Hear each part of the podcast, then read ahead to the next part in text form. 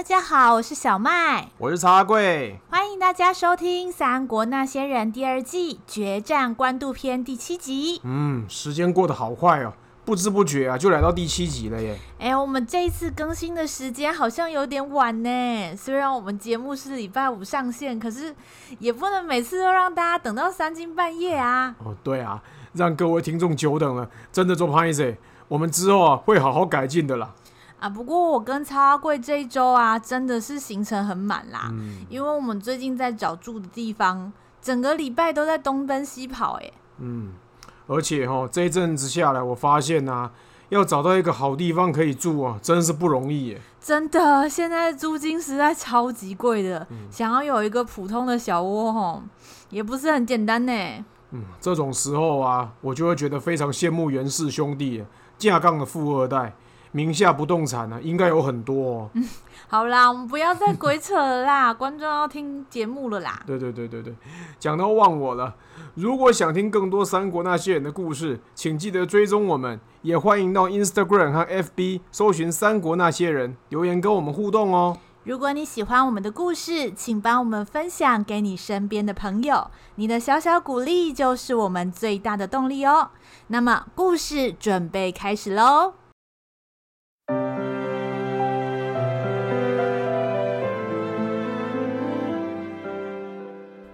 英雄也当过龙套，小人物也能做主角。每周五晚上，让我们一起来听听三国那些人说说他们的故事吧。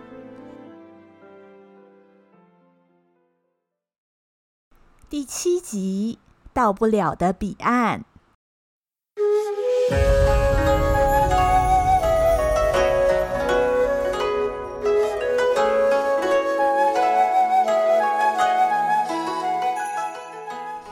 袁绍击败了公孙瓒之后，四世三公的袁氏一族已经在北方开始了王霸之业。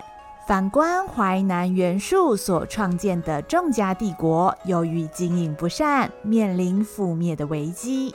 为了家族的存续，袁术主动向哥哥袁绍低头求援，期盼和弟弟重修旧好的袁绍立刻派人回应。要袁术到自己的地盘青州会合。收到消息的袁术大喜过望，便召集自己旧有的部队军士，带着仲家帝国剩余的兵马钱粮，离开淮南向青州前进。虽然从淮南到青州本来大约只要五到十天的时间，但是袁术却没有料到。就算是这么近的地方，他却终究没有到达的那一天。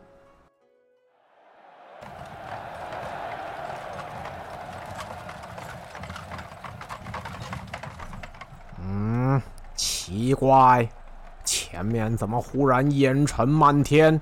究竟发生何事？报告，启禀主公，我们遇上敌军了。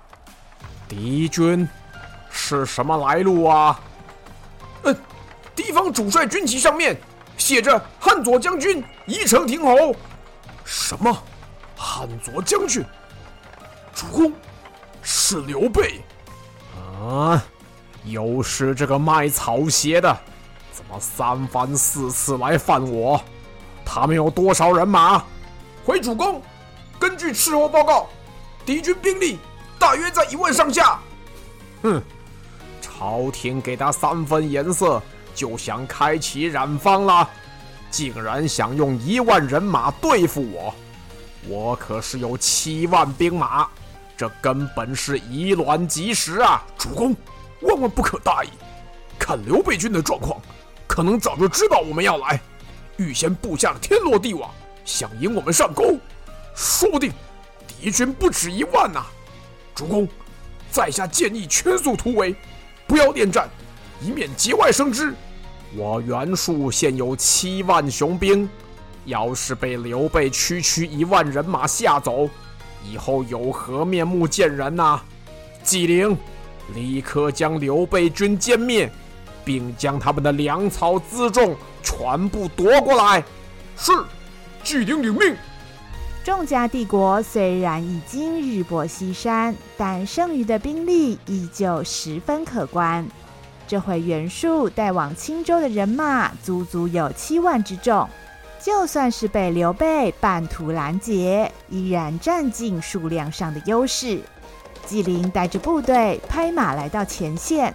只见到一个黑脸大汉，手持丈八蛇矛，站在队伍最前面，不是别人，正是张飞。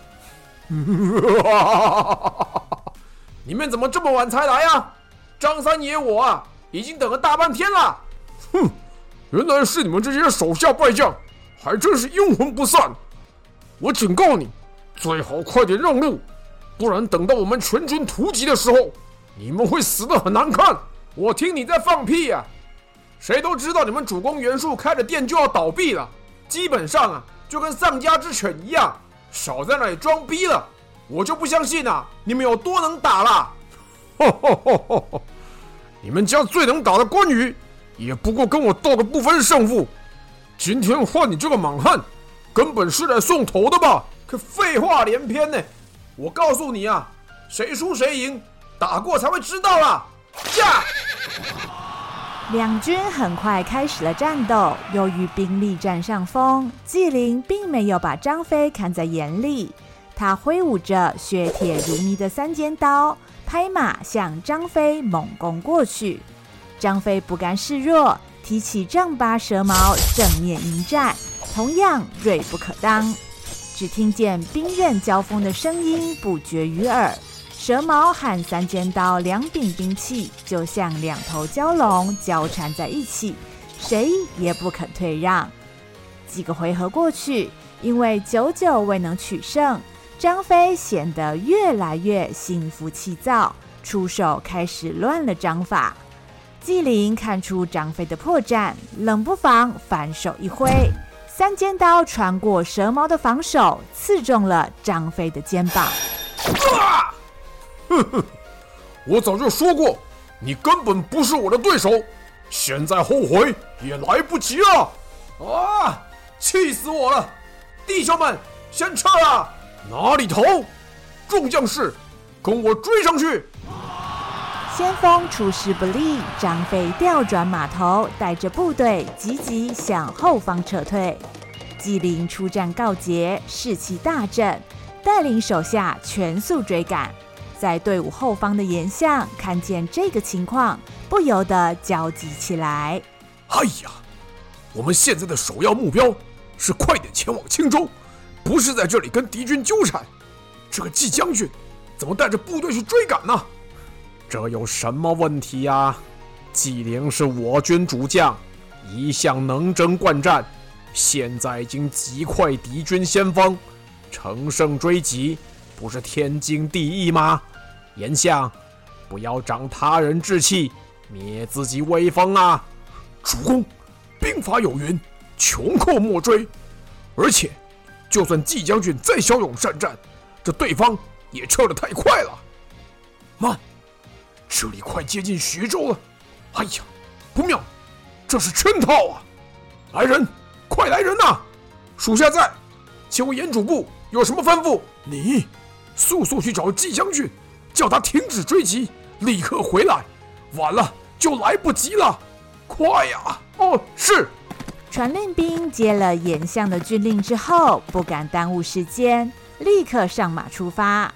另外这边，纪灵追赶着张飞的部队跑了好一阵子，不知不觉离袁术已经有几十里的距离。两军的部队也从一般的平原渐渐移动到了一座山谷附近。就在此时，一直逃跑的张飞忽然间一拉缰绳，胯下战马瞬间停止奔跑，一旁的士兵也稀稀落落地停下了脚步，整个队伍看起来散漫又混乱。见到这个状况的纪灵忍不住出言嘲讽：“呵呵。”我看刘备手下是真的没有人才连一个杀猪的都能来当先锋难怪当初徐州会被吕布夺去啊！怎么样无路可逃了吧？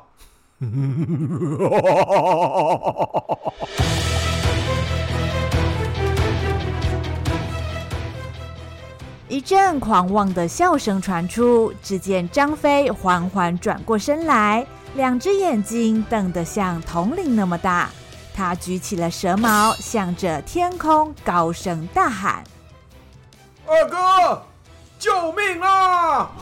说时迟，那时快，从山谷的两边忽然冒出漫山遍野的刘备军，亮晃晃的军刀和长戟不计其数，弓箭部队也全部站好位置，随时准备发射。本来是处于攻势的纪灵部队，一下子就陷入了重重包围。呃，可恶！不是说他们只有一万兵马吗？这看起来……少说了四万多啊！所有人听着，后军变前军，大家快撤啊！情势估计错误，纪灵大惊失色，连忙指挥部队要退出山谷。然而接近谷口的时候，在唯一的退路之上，关羽已经先一步等在那里。紧接着，张飞也带着部队赶到现场，两军情势高下立判。嗯嗯嗯，翼德，怎么样？是不是打不过纪灵？二哥来救你了。哼，二哥你少来了！要不是大哥有交代要引敌军入套的话，我刚刚啊就已经把他一枪插死了。嗯，他妈的，我我跟你们拼了！纪灵一见大势已去，握紧兵器，打算拼死一搏。左右一看，一边是关羽，另一边是张飞。纪灵思索一下，拍马就往张飞杀了过去，三尖刀直取对方胸口。张飞哈哈大笑，抡起蛇矛，猛然刺出。这一招又快又精准，蛇矛的尖端正好紧紧咬住了三尖刀的刀柄。纪灵死命想要尝试挣脱，但却徒劳无功。哦，你，你的力气怎么那么大？哼，因为我以前呐、是杀猪的，你不是早就知道了吗？再见了。张飞法力一扭，砰的一声，纪灵的三尖刀已经脱手飞出。还在惊讶之余，丈八蛇矛已经以迅雷不及掩耳的速度贯穿了纪灵的胸口。纪灵来不及发出惨叫声，已经败在张飞的手下。关羽把握时机，指挥手下军士发起进攻。袁术军阵脚大乱，被杀得丢盔弃甲，逃之夭夭。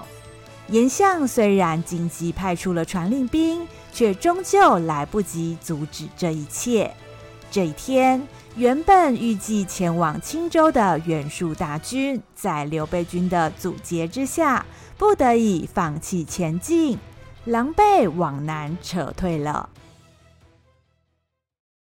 故事回到许都城内，献帝和董贵人在用膳完毕之后，回到皇宫偏殿的房间休息。除了平时上朝的大殿以外，这是献帝少数可以活动的范围。他抬起头看看窗外，定时巡守走来走去的士兵早就见怪不怪。整个许都皇城里里外外都充斥着曹操所安排的人马，严密监视城内所有人的举动，当然也包含献帝在内。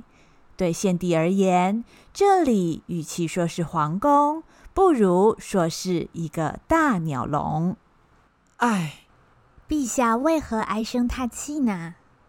朕在担心衣带诏的事情。是陛下下密诏要父亲去办的那件事吗？臣妾听说有许多忠心的大臣响应，只等时机成熟，就可以一举铲除曹操啦。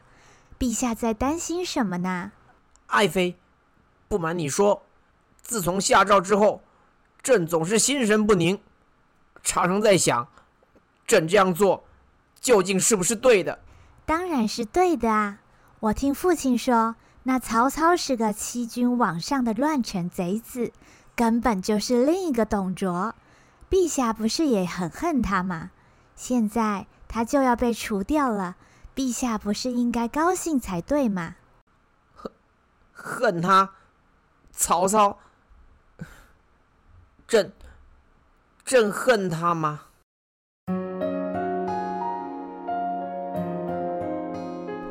提起曹操，献帝对他心中有太多难以解释的矛盾感觉。想起当初被李傕郭汜追杀的时候，虽然各地有这么多的诸侯，却没有人回应献帝的求救。献帝多希望天上能降下一位真正的英雄，拯救他脱离险境。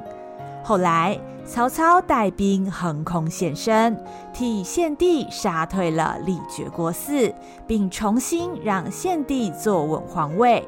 对献帝来说，曹操就是他期待已久的英雄。每次想到这件事，许许多多的回忆就不知不觉涌现出来。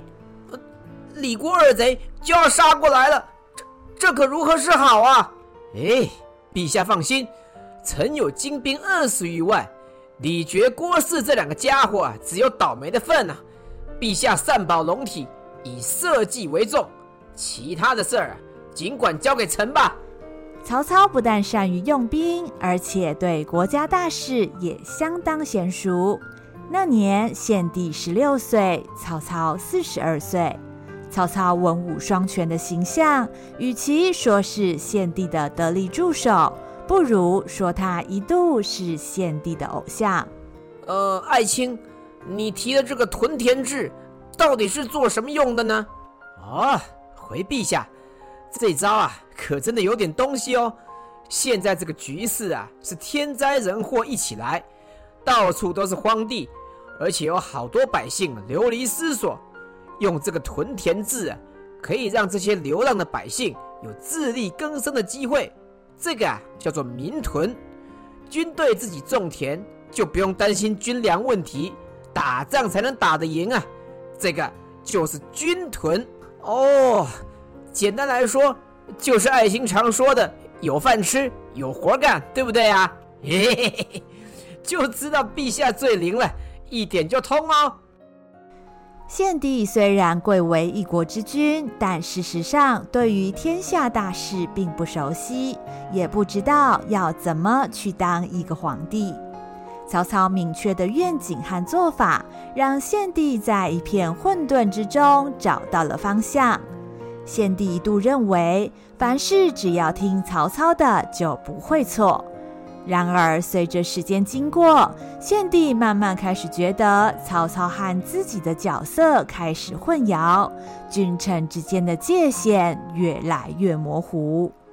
哎，陛下，为什么臣申请要攻打袁术的军备预算，那被砍了这么多啊？呃，这个，因为赵彦赵一郎说，现在朝廷刚刚复兴，百姓生活刻苦。爱卿这么常发动战争，这个赋赋税太重，怕会激起民变嘛。所以赵一郎说，应该对袁术采取怀柔政策，呃，这个以和为贵。喂喂喂，陛下，你有没有搞错啊？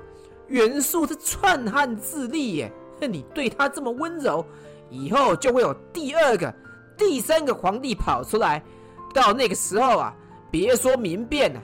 大便咱们就吃定了。赵燕，他不过就是个文人呢、啊，只会纸上谈兵。陛下，你不能他说什么就信什么啊？那那依依爱卿之见，朕应该怎么做比较好呢？那你教教朕嘛。唉，这也不知道怎么教起。哎，不必了。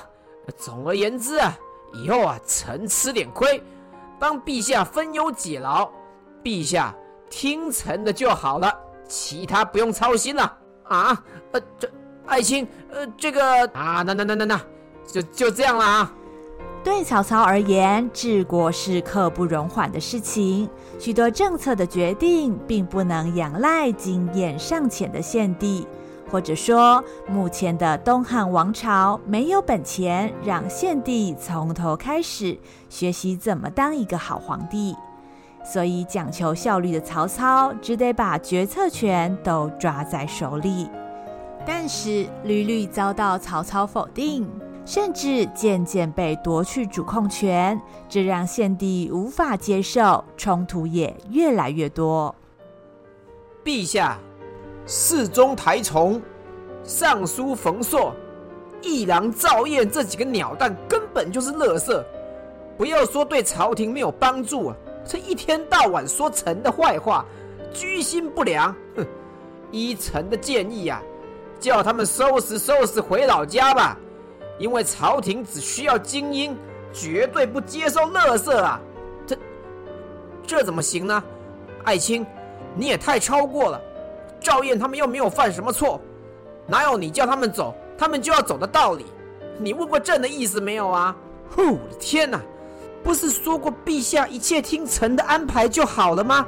那臣保证把他搞定的嘛。现在是你是皇帝。还是朕是皇帝啊，曹操，你如果有心辅佐朕，你就态度好一点；如果你没有心的话，那拜托你行行好，你就放朕一个人去死好了。两人的关系急速恶化，曹操的做事方式让献帝想起了曾经挥之不去的梦魇董卓。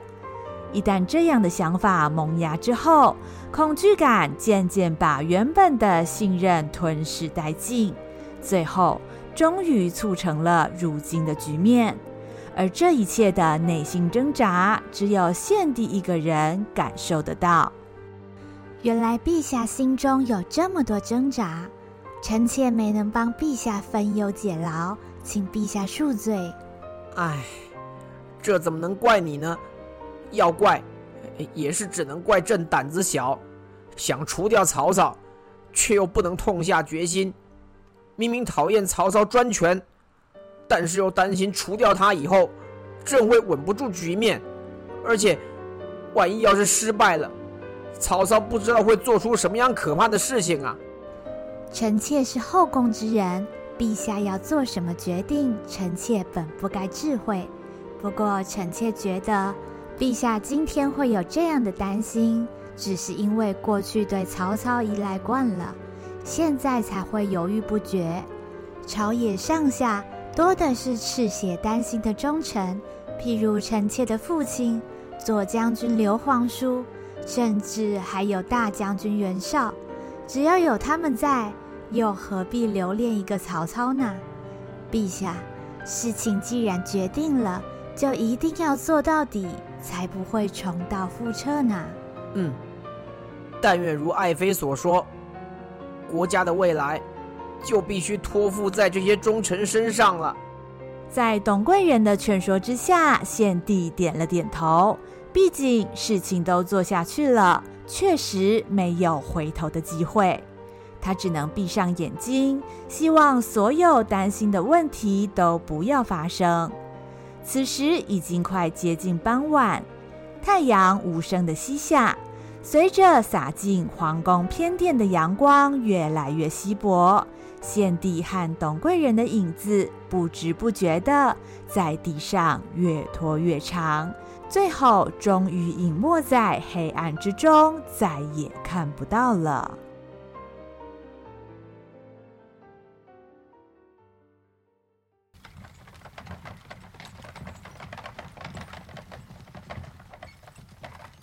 通往淮南的官道上，袁术一行人歪歪倒倒的前进。经过一场又一场的失败，将士阵亡不计其数，许多的兵卒为了自保，也放弃跟随而做鸟兽散。其余的人，除了袁术和颜相以外，只剩下宫里的宦官、妃子，还有厨师、杂役等等。还有能力战斗的士兵不足一万，在如此艰难的状况之下，袁术等人只想快一点回到淮南，至少能保住一条性命。但有的时候，命运的残酷却让人难以想象。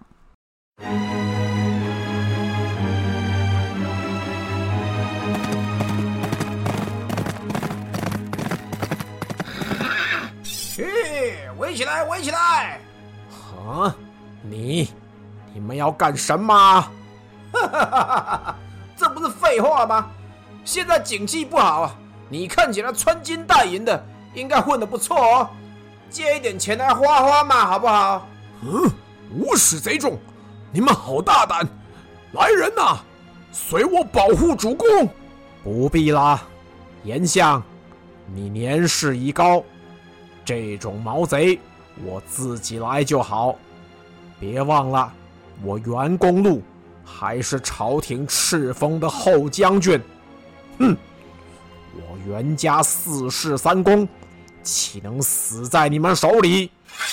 来吧！这个家伙找死！哎，来，大家上啊！由于袁术此行携带了许多粮草财物，加上人数众多，队伍浩浩荡荡，目标太过明显。不幸被嵩山一带出没的贼寇盯上，险象环生。然而袁术却不是这些盗贼所想象的纨绔子弟，即便过着奢华的生活，但袁术并没有忘记要精进自己。他的目标不只是排场上胜过哥哥袁绍，甚至连文采和武艺他都要赢。袁术自尊心如此强烈。强烈到他不允许自己被这种普通的山贼击败，他拔出腰间的战刀，奋勇向前突击，对着迎面而来的贼寇当头就是一刀，唰的一声，贼寇应声倒地。哎，不是吧？哎，这家伙疯了！一旁的严相看贼众有所迟疑，立刻放声大喊：“众将士，随主公杀敌！”上啊！是杀！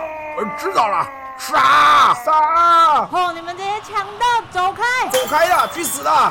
袁术的行动意外带起了队伍的士气，所有的人不分男女老幼，都开始拿起身边可用的东西抵挡，一时杀声震天，势不可挡。贼寇们见到众人杀气冲天的样子。不由得向后退却了好一段距离。从来没有人想过，只剩下老弱残兵的队伍团结起来也能发挥这样的效果。不幸的是，这样的效果并没有持续多久。贼寇们的后方忽然扬起了漫天尘土，两个彪形大汉拍马杀到队伍前方，其中一个人拉满弓弦，嗖的一声。正中袁术的膝盖，袁术惨叫一声，就此跌倒在地。啊！啊！主公，振作啊！嚯嚯嚯嚯嚯！绣花枕头还敢骗吃骗喝哦！呵呵，纨绔子弟耍猴戏，也不怕笑掉人家大牙？喂，你们听好，识相的就给大爷滚，值钱的东西通通留下来。不然呢，通通都没命啊！呃、快走，不然就没命了。所谓大难来时各自飞，在贼寇的威胁下，许多人立刻丢下财物逃之夭夭。袁术无力阻止这一切，虽然中箭的膝盖疼痛难当，但他却不愿意在贼寇面前示弱，只因为他祖上四世三公的荣耀。他用战刀撑住自己，勉强站了起来。抬头一看，却看见一件让他吃惊的事实：什么？雷伯、陈兰，竟然，竟然，我想不到，竟然是你们！雷伯、陈兰两位将军带着他们手下的士兵丢下据点。出逃到嵩山一带去了，还还还带走了不少兵马钱粮。雷伯、陈兰，这两个忘恩负义的叛徒！眼前凶神恶煞的盗贼，竟然是当初叛逃的将领雷伯和陈兰。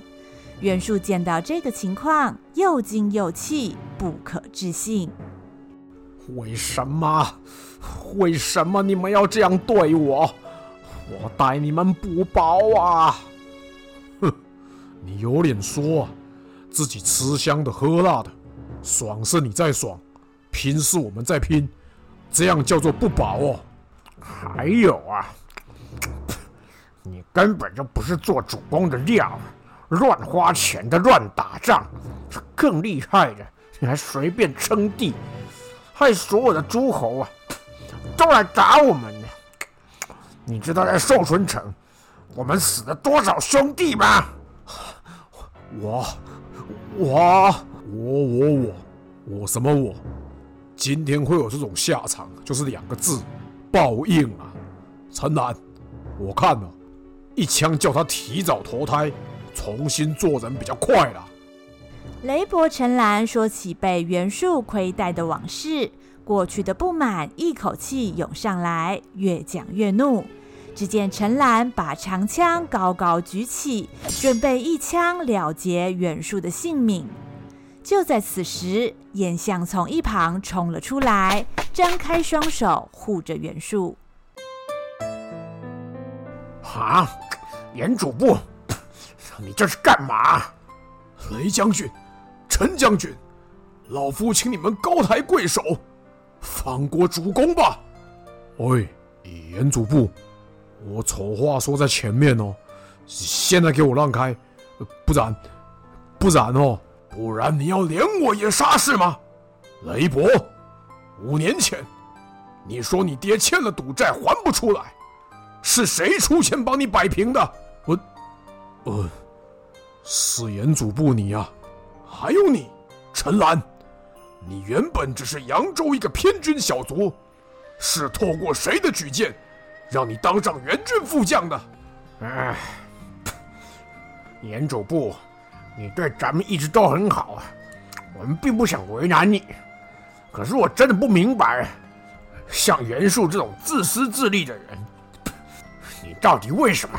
要这样保护他呀？因为知恩图报是做人的基本道理。当年袁老太尉对我恩重如山，可惜还没来得及报答，他就与世长辞。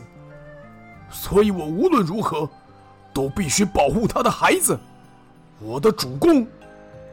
雷伯、陈兰，道义有道，做强盗也应该有个底线。老夫知道你们落草为寇，无非是因为在主公这里受了委屈。那边那些财物和粮草，你们可以全拿走，全当是主公对你们的一点点补偿。老夫求求你们，放过主公吧！颜相说的声泪俱下，一边跪下不停磕头，磕得满头都是鲜血。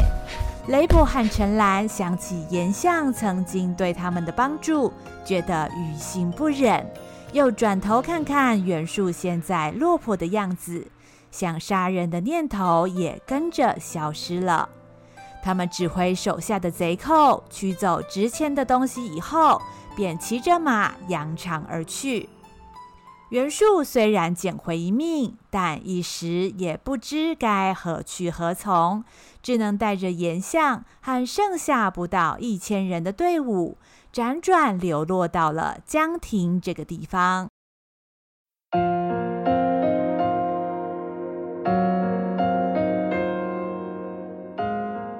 苦恼的颜相尝试派出使者，希望能够通知袁绍派人前来帮助。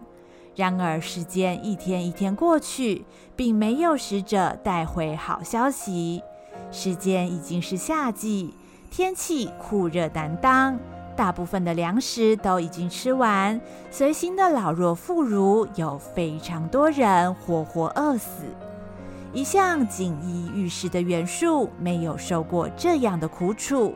加上医疗资源不足，膝盖上的箭伤恶化，就此一病不起。看见袁术越来越消瘦，吃不下也喝不下，袁相心急如焚，但却又束手无策。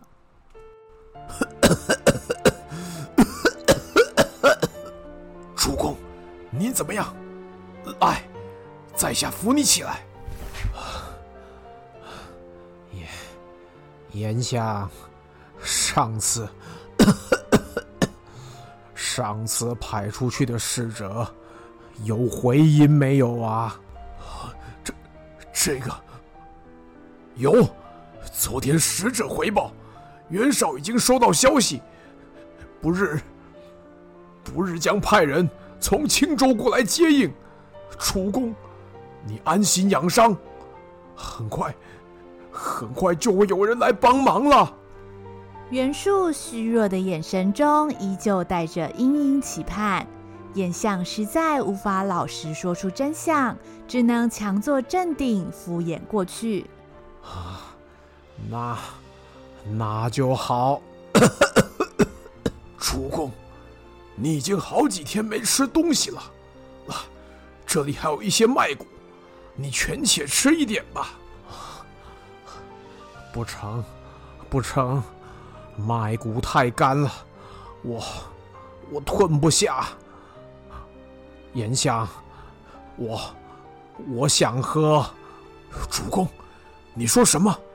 你想喝什么呀？我我想喝点儿，喝点儿蜂蜜水。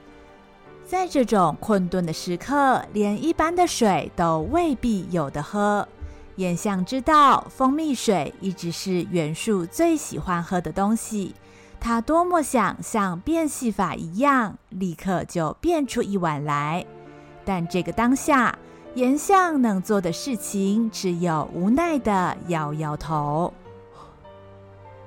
主公，对不起呀。这样啊，好吧，没有就算了。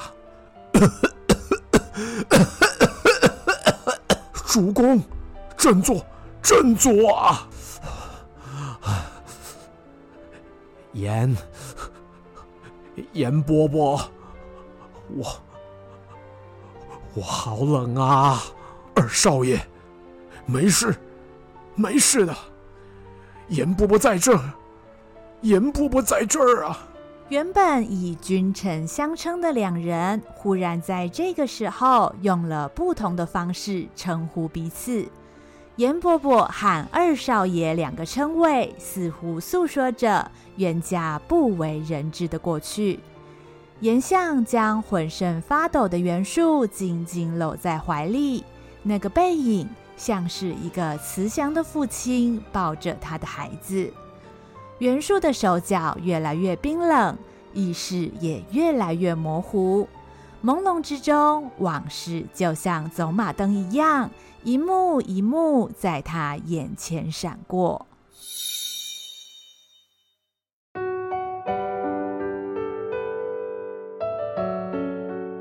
呃，我跌倒了。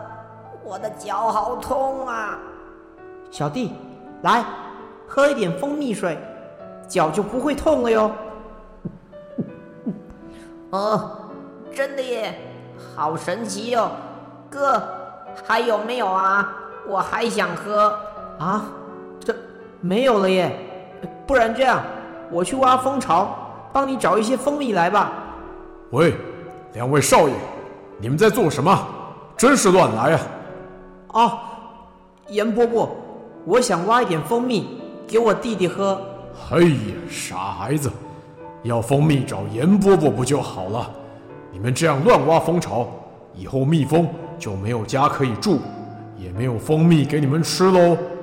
啊，蜜蜂也有家的吗？那那他们有兄弟姐妹吗？当然有喽，而且啊，是一个好大的家庭。有好多的兄弟姐妹，就像我们袁家一样哦。来，你们看，从这个方向可以看到蜂巢的里面呢。哇，蜜蜂的家好漂亮，一格一格的耶。哦，所以蜜蜂家的人是一人住一格吗？嗯，二少爷好聪明。蜜蜂这个家庭不但分工合作，而且相互扶持。所以蜂巢才会这么美丽又坚固啊！以后你们两个也要像蜜蜂一样哦。那些美好的回忆、兄弟和乐的场景，还有没能实现的约定，随着袁术渐渐松开的手，似乎也消散在天地之间。公元一九九年，一度在淮南叱咤风云、不可一世的袁术袁公路，在江亭撒手人寰。他的皇帝梦也随着他的去世归于尘土。袁氏四世三公的荣耀是否就此化为尘埃了呢？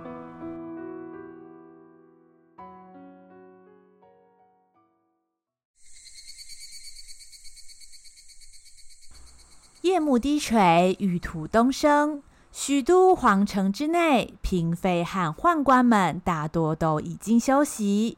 偌大的皇宫腹地几乎看不到任何灯火。献帝结束一天的忙碌之后，总喜欢在就寝之前望着天空，看见柔和皎洁的月光，似乎就能缓解许多压力。但是今天晚上的月亮笼罩着一层乌云，映照出血红色的暗淡月光。看到这样不祥的景色，献帝心中忽然一阵不安。就在此时，外面传来急促的敲门声，一个献帝最害怕的声音在门外说话了：“呃，陛下。”呃，我听人家说你想要找忠臣呢，正好我曹某人这几天呢，发现了好几个忠臣，今天通通带来了，陛下可以看看你喜不喜欢哦。